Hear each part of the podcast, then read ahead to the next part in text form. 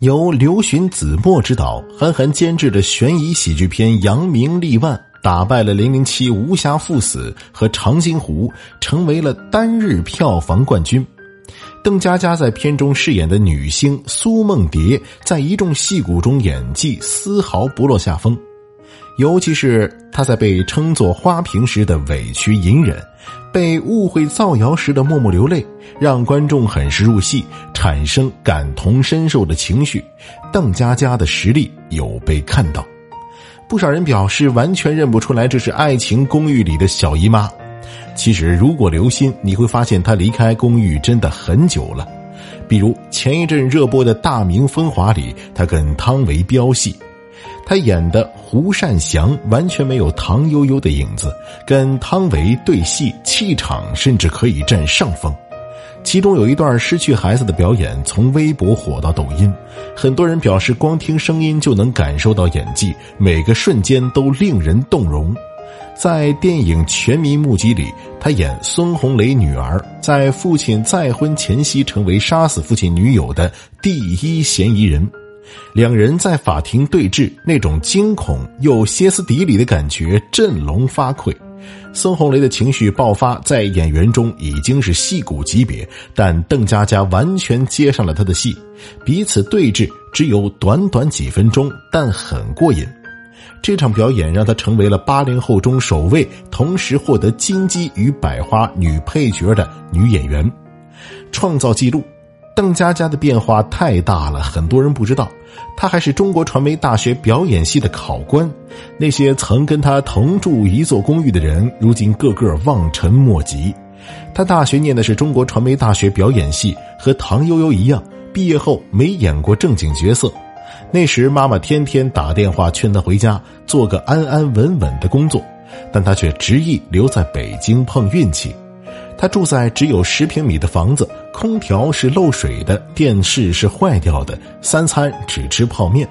省下的钱，他不断跑剧组递简历，蹲在门口推销自己。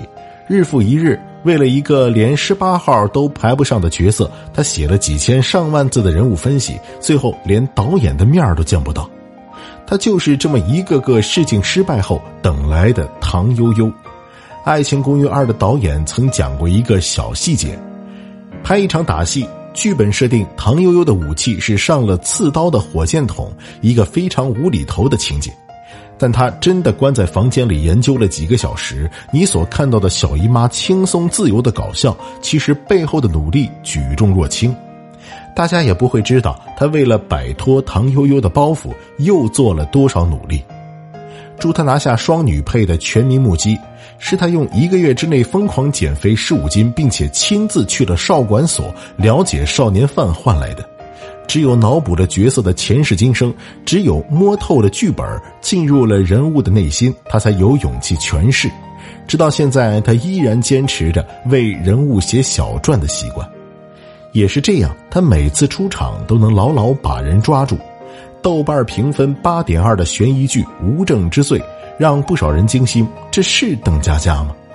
她饰演的朱慧茹是一桩杀人案的关键人物，靠说谎为生，当过小三儿，失手杀人，杀人之后她边喊我杀人了，眼泪混杂着绝望、崩溃、惊恐、无助，极其复杂。有数场戏，他鼻涕眼泪一起流，头发乱糟糟，亲眼见过才能感觉那股演员气。如今，《爱情公寓》陷入了无止境的争议，抄袭丑闻，主角更替，主演们被定型，被朝没戏拍。只有邓家佳保持着电影和电视剧的稳定输出，并且每一次都令人意外。